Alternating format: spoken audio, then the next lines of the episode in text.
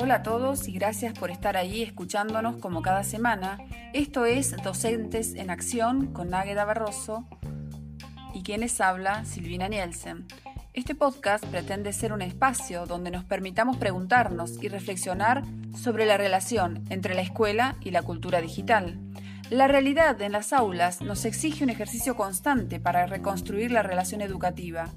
Y eso es más que evidente luego de las últimas experiencias que atravesamos como consecuencia de la pandemia.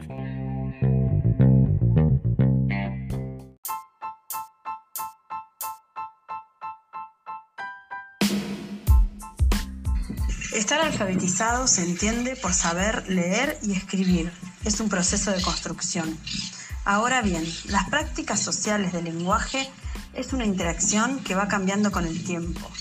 En la actualidad, estas prácticas están insertas en un contexto que involucra a la cultura digital.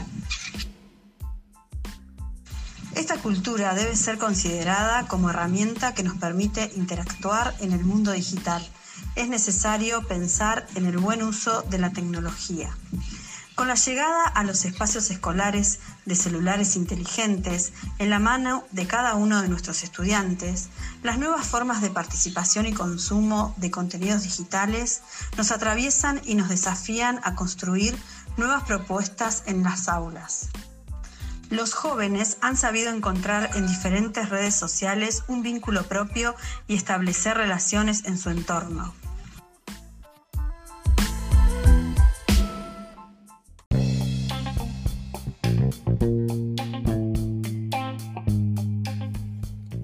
Este escenario, fuertemente mediado por lo digital, hay dos miradas que circulan en torno al origen del problema de la falta de atención de los estudiantes y su poco o nulo interés por los contenidos que la escuela les propone. Algunos educadores piensan que la escuela se encuentra separada de las realidades y los intereses de los estudiantes y que las expresiones culturales de los jóvenes, sus lenguajes y sus ritmos están ausentes de las clases. Otros docentes son aún más críticos y consideran que existe una generación de estudiantes que ha perdido todo tipo de interés en la escuela y han sido absorbidos por la cultura digital. Recordemos que despertar interés es una parte de la tarea docente y es tal vez la más importante. ¿Qué hacer frente a una cultura digital que es omnipresente, los seduce, los interpela, les habla a consumidores. Una cultura digital plagada de imágenes, música, humor, que produce fascinación y además demanda muy poco esfuerzo. Lo que quiere decir, y lo voy a decir muy claramente, en las redes sociales no es necesario pensar mucho. ¿Qué les parece? Si vamos a decir, digamos, todo.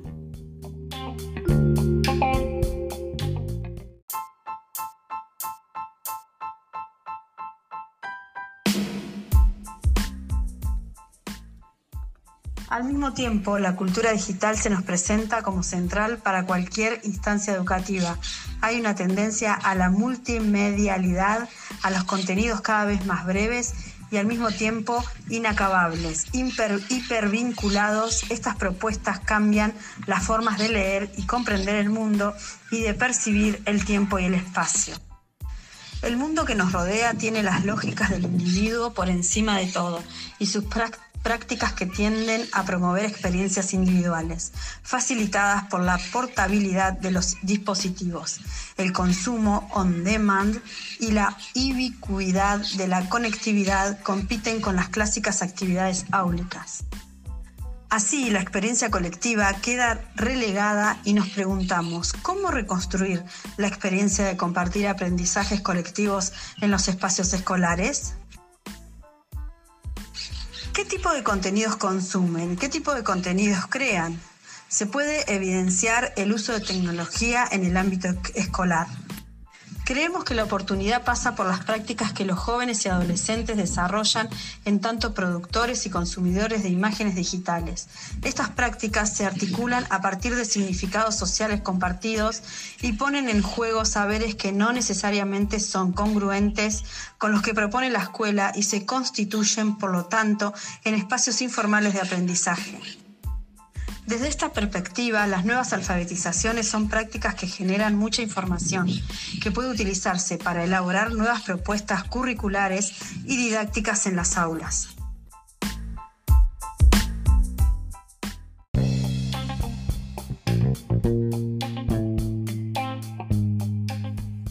¿Qué relación establecen hoy los docentes con los contenidos digitales que los estudiantes consumen o crean? La escuela, los profesores, ¿Establecen algún puente entre el aula y las redes sociales o estas prácticas quedan fuera del aula? Los estudios más relevantes hasta el momento muestran que en Argentina los estudiantes no identifican en general ni a la escuela ni a los docentes como orientadores o promotores en el uso de las nuevas tecnologías. La realidad nos devuelve que hay nuevos entornos digitales que ofrecen a los adolescentes contenidos culturales que disputan el rol de la escuela y la educación y que nosotros, los docentes, no logramos entablar un diálogo con esa realidad. Seguimos por otra senda. Es necesario repensar nuestra actividad, ya que está en juego la puesta en vigencia de un derecho que asumimos como fundamental, el derecho a educarse.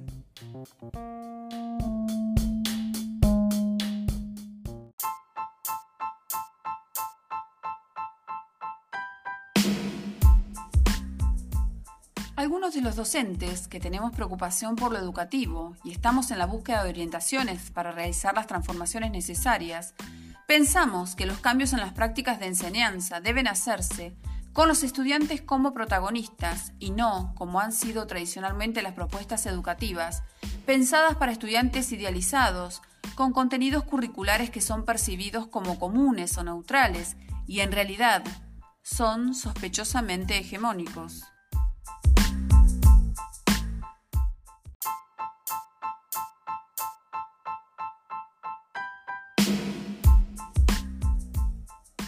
Nuestros estudiantes han sido los destinatarios históricamente silenciados e ignorados por los contenidos curriculares. Nos preguntamos, ¿qué debemos hacer para que la escuela sea ese lugar en donde docentes y estudiantes construyamos y compartamos una mirada del mundo en un espacio compartido donde una verdadera comunicación sea posible? ¿Qué enseñanza nos deja la pandemia para afrontar estos desafíos? Creemos que la escuela que todos conocemos en la que todos hemos estado es un modelo escolar en el que se considera la presencia como situación corporal.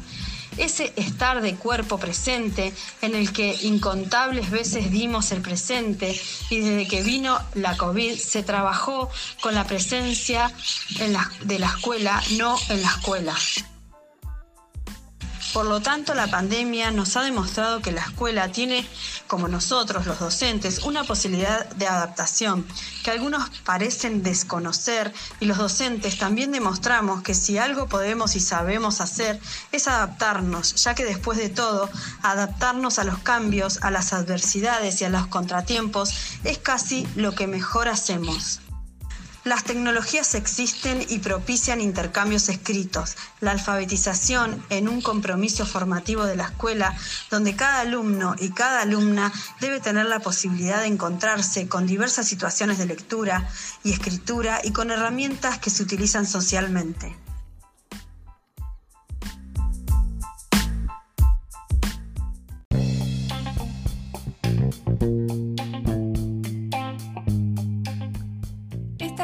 Podcastianas solo pretenden poner en evidencia que tenemos ante nuestras narices una oportunidad imperdible, la de decidir cómo afrontamos esta encrucijada para salir fortalecidos y que la escuela se perpetúe como el contexto privilegiado de transmisión cultural y de formación de una cultura pública, justa y democrática. Vayamos en esa dirección. Quiero agradecerles por haber llegado hasta acá y les decimos hasta la próxima semana que volveremos a encontrarnos en este espacio que llamamos Docentes en Acción.